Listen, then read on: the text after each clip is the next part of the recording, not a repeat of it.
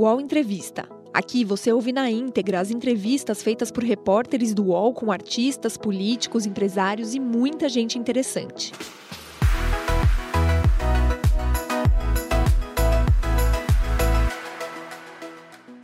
Olá, um ótimo dia para você. Seja muito bem-vindo, muito bem-vinda a mais uma edição do UOL Entrevista dessa terça-feira. E o nosso convidado de hoje é o líder do governo na Câmara, o deputado federal Ricardo Barros. Formado em engenharia civil, Ricardo Barros, do PP do Paraná, está em seu sexto mandato como deputado federal e assumiu a função de líder do governo na Câmara, no lugar de Major Vitor Hugo. Essa, no entanto, não é uma função nova para ele. Barros já foi líder nos governos de FHC e de Lula, além de vice-líder no governo Dilma Rousseff. Ele também foi ministro da Saúde de Michel Temer e prefeito de Maringá, sua cidade natal. Hoje, o deputado acompanha de perto os desdobramentos da CPI da pandemia e garante que a Câmara vai finalmente pôr em votação as reformas administrativa e tributária, paradas desde 2019. Esses são alguns dos nossos assuntos de hoje com Ricardo Barros, aqui no UOL Entrevista. O nosso bom dia, seja muito bem-vindo, deputado Ricardo Barros, aqui ao UOL Entrevista. Um ótimo dia, uma ótima terça-feira para o senhor. Bom dia. Pois é, participam dessa entrevista, além do deputado, é lógico que vai responder as nossas perguntas, os colunistas do UOL, Thales Faria. Tudo bom, Thales? Um ótimo dia para você. Tudo bem, Diego? Tudo ótimo. Como vai, deputado? Chico Alves, colunista do UOL também, seja bem-vindo, um ótimo dia. Bom dia, Diego, bom dia a todos, bom dia, deputado Thales. Perfeito. Bom Vamos dia, lá, então. Chico. Vou começar aqui a nossa entrevista, deputado. Eu quero falar sobre a medida provisória da privatização da Eletrobras, não é, que foi aprovada é, na Câmara, né, depois de retornar do Senado. Alterações no texto e há críticas, né? Alguns especialistas é, nessa área dizem que a energia pode ficar mais cara para o consumidor. O senhor ontem rebateu a essas críticas, não é? Especialistas falam sobre é, a escolha pelas PCH no lugar de é, enfim, de outras energias renováveis que poderiam tornar, é, enfim, a produção de energia mais barata, não é? Qual que é a avaliação que o senhor faz? De fato, não vai é, encarecer é, a energia para o consumidor nos próximos anos? E por que não? De onde vem essa informação?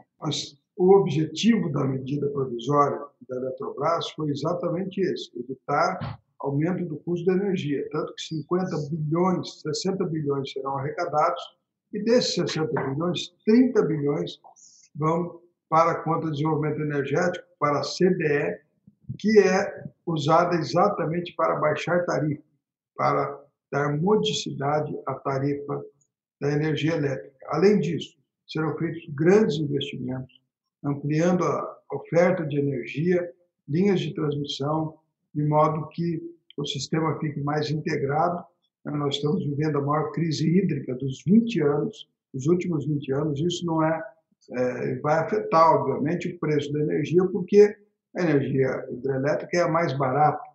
E se substituirmos pela termoelétrica, é, nós temos um aumento do custo de geração de energia. Então, nós temos que ter clareza de que a medida provisória vem em muito boa hora, porque vem para resolver a melhorar a capacidade de investimento do setor elétrico. A Eletrobras não tinha capacidade de investimentos.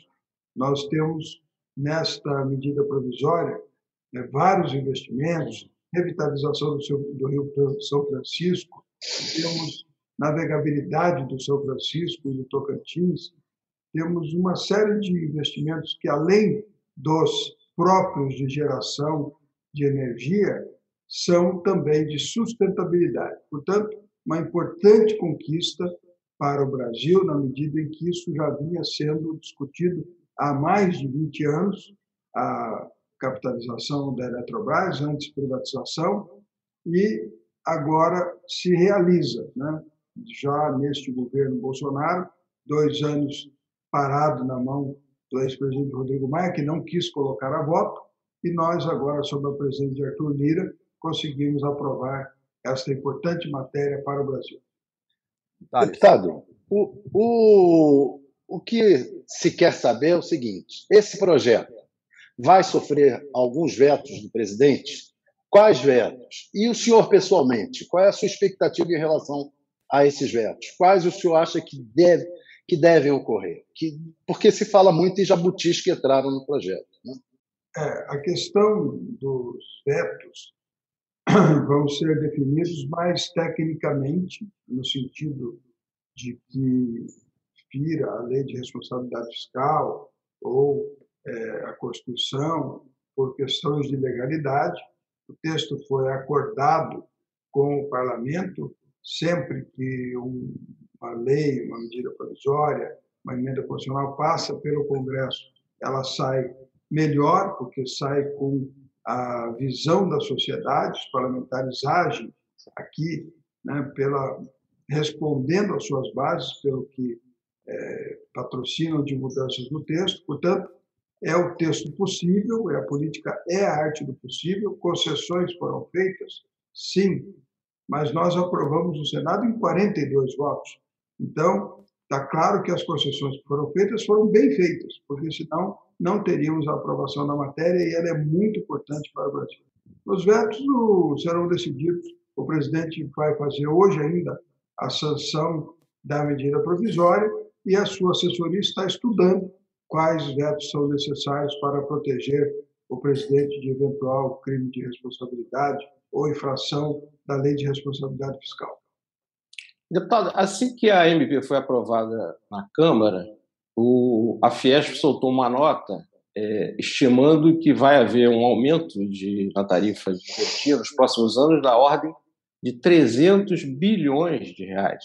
E diz, inclusive, que o relator, o deputado Elmar, será responsabilizado pessoalmente por isso, atribui esses 300 bilhões na alta da tarifa de descotização. A sua conta é diferente? O, que é, é um aumento e tanto né, na tarifa. É, não, não sei de onde eles tiraram esse número, porque nós estamos votando agora o marco regulatório do setor elétrico, que é a abertura de mercado, que será o PLP 414, é, que vai ser relatado por Fernando Coelho Filho, que foi ministro de Minas e Energia. Nós temos a geração distribuída, que está em votação aqui também, e que vai também interferir, eventualmente, no, na oferta de energia e nos preços da energia. Portanto, temos muitas coisas a avançar, isso não é, é a, o marco final da, dos avanços que nós estamos propondo para o setor elétrico. Nós vamos abrir o mercado, nós vamos permitir, vamos abrir concorrência, vamos fazer com que os preços baixem. Isso vai ser aprovado brevemente e nós vamos ter, no conjunto das matérias que estão sendo apreciadas no Congresso, um excelente marco legal do setor elétrico no Brasil. Agora, deputado, deputado a, a medida, a medida provisória é o caminho, era o caminho correto? Não era melhor é, utilizar a tramitação de um projeto de lei já existente na, no próprio Congresso? Olha, um projeto de lei com urgência constitucional, ele funciona bem, porque ele não caduca né? e ele tranca a pauta. Ah, mas a medida provisória, da mesma forma, conseguiu produzir seus efeitos e conseguimos, dentro do prazo eh, de validade da medida, que termina hoje, concluir a votação e faremos hoje a sanção. O presidente Bolsonaro vai anunciar hoje a sanção da medida provisória da capitalização da Eletrobras, que torna-se uma corporação. O governo abre mão do controle acionário e sua participação, que ainda é alta, acima dos 40%, vai representar apenas 10% é, da influência na hora da escolha do conselho e, consequentemente, da diretoria. Portanto, o governo vem em condições é, de igualdade com os investidores do mercado, com os acionistas, que pode ser qualquer brasileiro, pode ser acionista da Eletrobras, e com isso vamos ter uma, uma gestão corporativa desta empresa, que vai poder investir mais, vai poder gerar mais empregos e ofertar mais energia mais barata para a população. Deputado, é, o, os analistas e os próprios tucanos é, atribuem é, parte da derrota do PSDB para o PT, ainda pós-governo Fernando Henrique Cardoso, a privatizações e a crise energética. Vai ter aí agora uma crise energética séria por causa da falta de, de chuvas. Além disso, há o risco de aumento do preço da energia, bem ou mal. O senhor diz que não, mas a Fiesp diz que sim.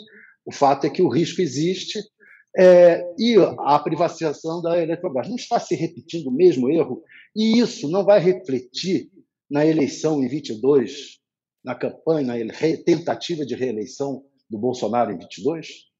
A privatização das telecomunicações e da Vale do Rio Doce foram muito bem sucedidas. O governo Fernando Henrique fez um bom. Mas atrapalhou ele eleitoralmente, né? Um bom trabalho para o país.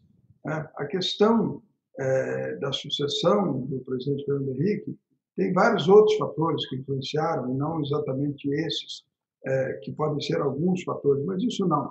O presidente foi eleito com a pauta liberal, ele faz um governo liberal, ele vai implementar agora, com o apoio da Câmara e do Senado, a sua agenda liberal. Então, foi a Eletrobras, vão os Correios e outras privatizações virão. Podem ter certeza, esse é o caminho.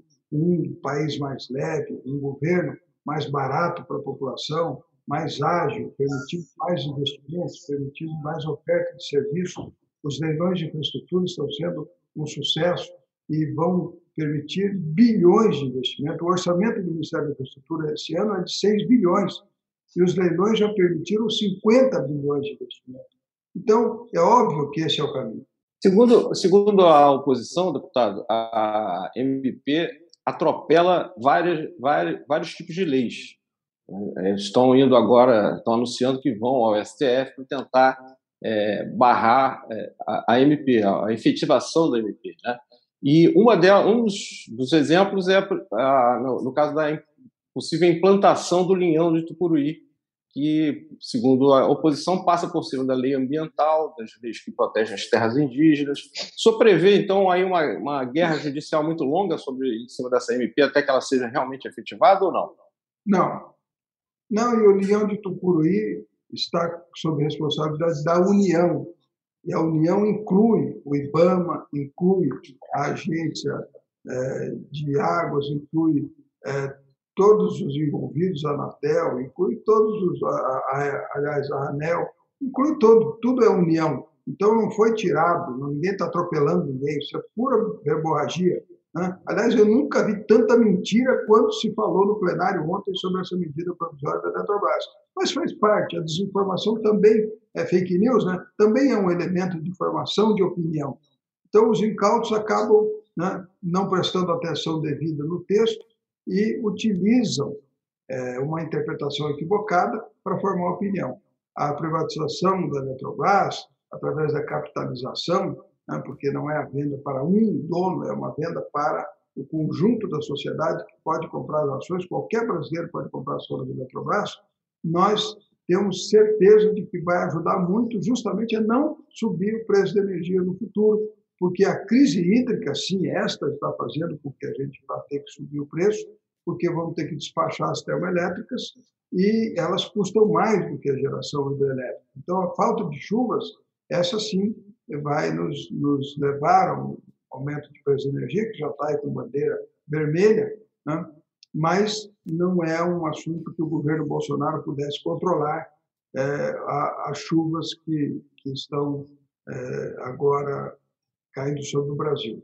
Mas nós vamos ter soluções alternativas com outras fontes de geração de energia para que o país não dependa tanto da geração hídrica dessas hidrelétricas. Thales, Chico, vocês querem continuar falando sobre, sobre a MP ou podemos mudar de assunto? Eu acho que podíamos entrar na política. Isso. Eu queria falar sobre, sobre CPI da Covid também. Hoje houve o, o ex-ministro Osmar Terra, atual deputado federal, não é? é? Ele é apontado como integrante daquele gabinete paralelo de aconselhamento ao presidente, que aí tratou de algumas medidas como a, enfim, chamado a imunidade de rebanho, né? Que era para as pessoas se contaminarem. Ontem o presidente Bolsonaro chegou. Por falar em fake news, né, Diego? Exato. E uma o cidade... aí citou fake news, você citou algumas aí, né? Pois é. E aí, o presidente chegou sem máscara numa cidade do interior de São Paulo, foi questionado por uma repórter, acabou tendo uma resposta bem agressiva em relação ao jornalista. Ah, porque o presidente descumpria uma lei estadual, não é? Ela perguntava sobre isso. Queria a opinião do senhor. O quão ajuda esse comportamento do presidente no combate à doença? Bem, o presidente tem suas convicções e, independente delas, providenciou 20 bilhões numa medida provisória ainda do ano passado para comprar vacina para todos os brasileiros.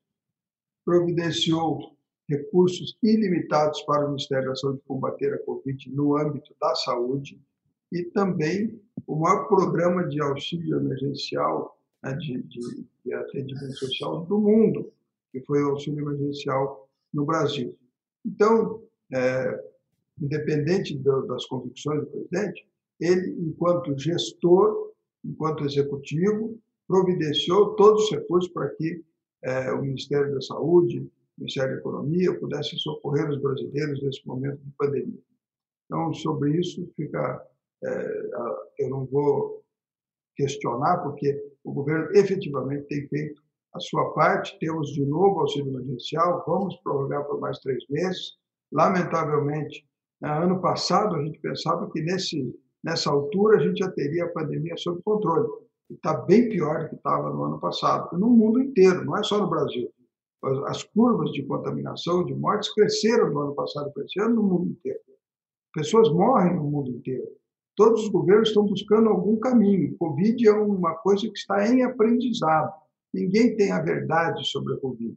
Então, é, a CPI vai descobrir isso, vai ouvir várias pessoas, vai chegar à conclusão e tem opiniões a favor e contra. E não ouvir os contra, como fez o deputado, é, o senador Renan Calheiros, levantou, foi embora, porque os expositores iam falar contra a sua convicção, ou o que ele quer escrever no relatório, não ajuda em nada, porque não se consegue, é, não se tapa o sol com a peneira. Né? Ah, os fatos estão aí. Ah, não há verdade nenhuma sobre o Covid. Ninguém acertou. Qual é o país que acertou o caminho? Não, aqui deu tudo certo. Não tem lugar nenhum que deu tudo certo. Mas está certo. O senhor falou da gestão. Mas, o senhor falou da gestão, mas está certo o gestor é, andar sem máscara aglomerar, promover aglomerações, o senhor não acha que ele pode ser responsabilizado por isso? Ele está dando um mau exemplo. Olha, você. Só há de concordar com isso. Né? Nas manifestações que a oposição fez, é, duas já, né, abrindo mão da sua, do seu discurso de culpar o presidente por aglomeração, como você está sugerindo agora, é, a oposição também está aglomerando, porque tem um momento político pela frente. O presidente está montando a sua, é, a, a, sua mobilização né, de bolsonaristas em apoio à sua reeleição e ao seu governo, e a oposição está se juntando, diversas correntes de oposição. Mas ele é o gestor do país. É, é diferente da oposição. Então, ele sim, é o gestor. Desculpa, não é isso, Thales. Ou se você está criticando, então critica a oposição também. Que tá não, quero saber da responsabilidade do ah, gestor. Tá então, eu não vou entrar nessa, nessa nessa sua argumentação. O presidente tem as suas convicções, já disse claramente o que ele pensa sobre as, as questões e ele vai manter a sua convicção. Independente do que o presidente pensa, como gestor, ele providenciou recursos para ilimitadamente podermos combater a Covid. O UOL Entrevista volta já.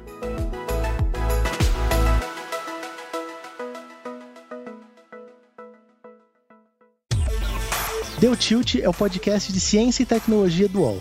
A cada episódio, eu, Guilherme Tajaroli, converso com especialistas sobre os assuntos que realmente importam na ciência e na tecnologia. Você pode ouvir o Deu Tilt no UOL, no YouTube ou nas plataformas de podcast. Deputado, é, o senhor falou em convicções, mas independente das convicções do presidente, tem é, pontos pacíficos que a ciência já é, já comprovou e que o presidente tem soltado várias fake news, né? o termo que você usou há pouco para as pessoas que estavam é, indo contra a MP da Eletrobras, mas, por exemplo, o presidente disse que ele foi vacinado e por isso não, não é, isso se equivale a, ele foi, aliás, ele teve a Covid-19 e isso se equivaleria a ele ter sido vacinado. Isso não é verdade quem é, te, teve a, a Covid-19 pode se reinfectar. Ele, ele fez alusão em uma, um encontro na frente do Palácio da Alvorada a um, a uma do TCU que, de, que daria conta de que o número de mortes pelo, por Covid-19 é metade do que, dos 500 mil. Isso também não é verdade. Ele fala em tratamento precoce que a própria Anvisa e as outras entidades mais respeitadas já descartaram. Ou seja, ele está apostando em um tratamento que, no mínimo, não é provado. Então, é, isso não tem a ver com convicção, isso tem a ver é, com é, é, plataformas já pacificadas, não, deputado? Acabou de sair um estudo internacional provando que ivermectina ajuda. É, onde, aí, de onde é esse estudo, deputado? Eu vou mandar para você, Thales. Eu tenho aqui na, na no, no, meu zap. Né? É, acabou... Mas o problema é, é, a origem do estudo é o grande problema. Assim. Tem estudos de vários tipos, mas os estudos de mais gabarito já descartaram. Está no seu, na sua linha de pensamento. Todo mundo tem direito de ter opinião, todo mundo tem direito de pesquisar, de publicar. Mas a Terra, é, a terra não é plana, né, deputado? Isso não, não depende de é opinião. Não é plana, mas nós temos direito de divergir de opinião. Se tem especialistas lá na, na CPI apoiando a cloroquina, apoiando a ivermectina, apoiando o tratamento precoce, eles são médicos formados, estudaram, é, têm doutorado. O Ora, senhor defende a imunidade de rebanho, por exemplo? Só tem essa, essa maneira de encerrar a epidemia. Não tem nenhuma outra maneira no mundo de encerrar uma epidemia. Pela vacinação, mas por vacinação. Se da população tiver já com anticorpos, seja por vacinação, seja por transmissão. Quem teve Covid já tem anticorpos. Você se vacina para quê? Para ter anticorpos. Então, quem deve se vacinar. Não foi certa essa política. Quem tiver recomendação médica para isso. Se o médico falar que sim, sim. Se o médico falar que não, não. Então foi certa a política de promover a, a, a infecção. Cada indivíduo é diferente, tem comorbidades diferentes, tem situação é, de saúde diferente, e não se tem uma, não tem uma regra que serve 100% para todo mundo. Desculpa, não é assim a vida. Cada pessoa tem que ser avaliada individualmente e pode sofrer mais ou menos com uma infecção, pode ter reinfecção porque tem baixa imunidade. Mas cabe ao governo definir uma política de imunização. Quando ele define como política que todos se contaminem, isso, pode, isso é quase um assassinato em massa, deputado. Não é um assassinato em massa, é um cumprimento de objetivo. Temos que ter 70% da população imunizada, ou por vacinação ou por contágio. Já Mas aí, a por contágio não tem nenhum especialista que defenda isso, deputado. Desculpa, 18 milhões de pessoas no Brasil já adquiriram Covid e já se curaram. Estão... E meio milhão de pessoas morreram. Pode ser que alguma dessas pessoas façam o teste e não criou anticorpos, apesar de ter tido Covid. Então o médico vai dizer, ó, você precisa se vacinar. É, mas isso é um caso a caso. Eu não vou aceitar que vocês tenham uma regra geral para todo mundo, porque não é assim. O mundo inteiro não é assim, as pessoas são diferentes, cada país encontrou soluções e caminhos diferentes. Lockdown, uh, nós estamos vendo o Chile aí com, com 45% da população vacinada, o lockdown em Santiago. Então, ah, o atraso da vacinação é que prejudicou. Mas eles lá vacinaram, é o, é o campeão da América Latina de vacinação e está em lockdown. Então, Deputado, nós estamos com 500 mil mortes. O senhor acha que a política foi certa? A política de combate à Covid no Brasil foi certa, com 500 mil mortes? A política de combate ao Brasil foi a que foi decidida né, pelos ministros que passaram pelo Ministério da Saúde, pelo governo, porque os ministros atendem às orientações do governo e tem as suas consequências. O que nós temos que entender com clareza é que cada país escolheu caminhos diferentes e cada país sofre de forma diferente o impacto da Covid. Até porque... O nosso resultou em. Mas o Brasil está sofrendo, é, é, tá, é um dos que está sofrendo mais no mundo. Sim, é um dos que está sofrendo mais. Nós estamos perdendo só para os americanos, que são a nação mais desenvolvida do mundo.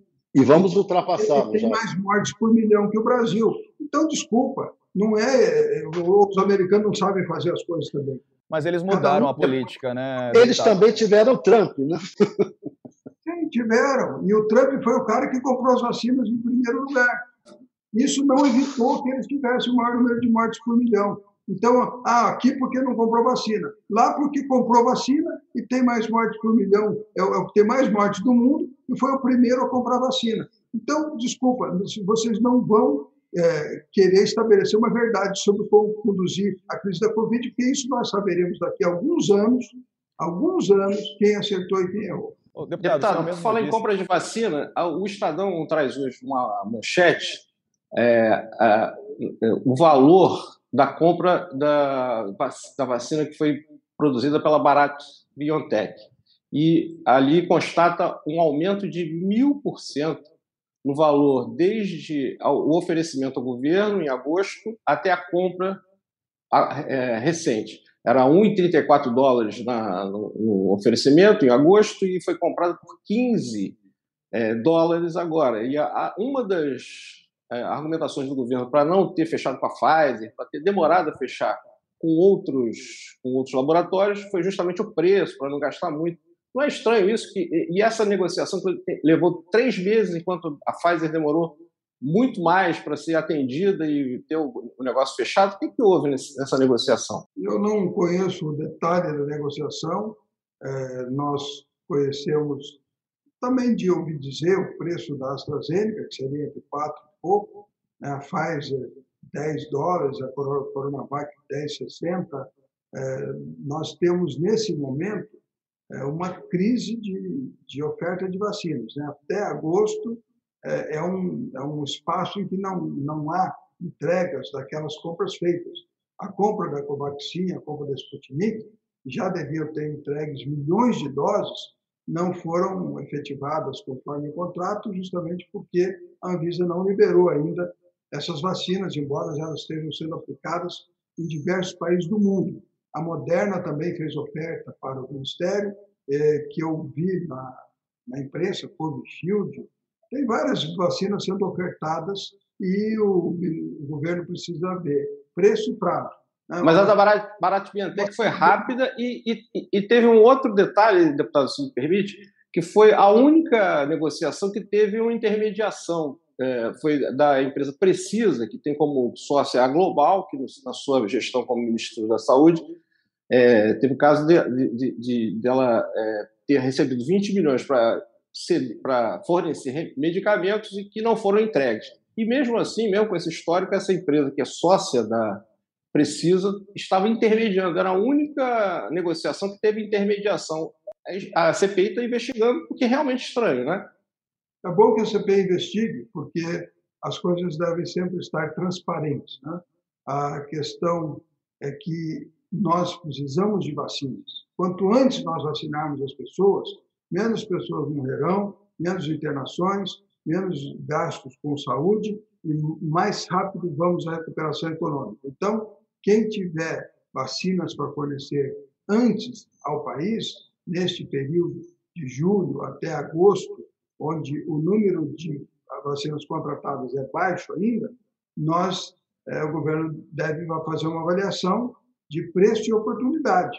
Né? Se você pode vacinar antes as pessoas, evitar os gastos e antecipar a recuperação econômica, evitar pagamento de auxílio emergencial, que custa 11 bilhões por mês, é uma avaliação econômica que tem que ser feita. Eu não conheço a negociação, então não, não vou opinar diretamente sobre ela, mas eu faço uma crítica à Anvisa, né, repetidamente, e já venho fazendo há muito tempo, né, porque vários países já liberaram é, essas vacinas e o Brasil está restrito ainda a, a, a pouquíssimas opções né? e tinha contratos de fornecimento que não puderam ser cumpridos porque a Anvisa não liberou o uso emergencial de algumas outras vacinas que estão pedindo esse uso emergencial lá na Anvisa. Mas eles responderão, evidentemente, é, é, tecnicamente, porque é que não fizeram, né? mas eu olho para o critério. Né?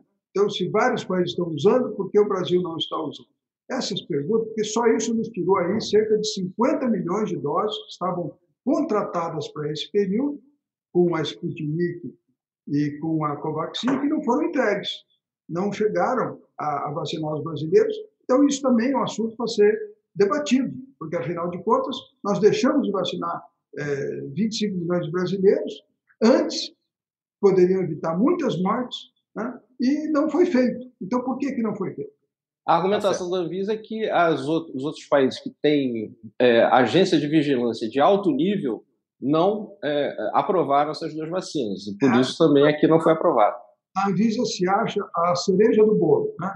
Ah, ela é excelente mesmo. A Anvisa é uma agência de excelência. Não está morrendo ninguém nos outros países, não está tendo nenhuma, nenhum efeito colateral que, que esteja ah, chamando atenção. Olha, você viu como deu problema lá? Não deu problema. Né? Então, eu estou dizendo que eu aceito que a Anvisa tenha os seus critérios técnicos, mas talvez é, um, um querer ser o top do top das agências tenha matado muitos brasileiros por falta da aplicação dessas vacinas.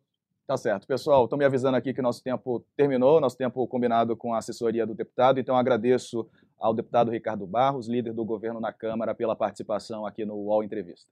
Obrigado. Obrigado também, Chico Alves, Thales Faria. Até uma próxima, amigos, reforçando aqui aquilo que a gente já sabe, apesar de muitos países terem aí assumido comportamentos, muitos foram mudando, né, com o passar do tempo. É importante a gente fazer, deixar claro aqui que as políticas é, de saúde pública no mundo todo, nenhuma delas defende a imunidade de rebanho por contaminação da população. É importante que se saiba tudo isso. Enfim, algumas declarações que a gente ouviu aqui que não condizem com aquilo que é aplicado em boa parte do mundo, pelo menos naqueles países que estão avançando no combate à Covid-19. Muito obrigado a você que nos acompanhou até aqui também, aqui no UOL Entrevista. Um ótimo dia para você e até uma próxima oportunidade. UOL Entrevista e outros podcasts do UOL estão disponíveis em uol.com.br/podcast. Os programas também são publicados no YouTube, Spotify, Apple Podcasts, Google Podcasts e outras plataformas de distribuição de áudio.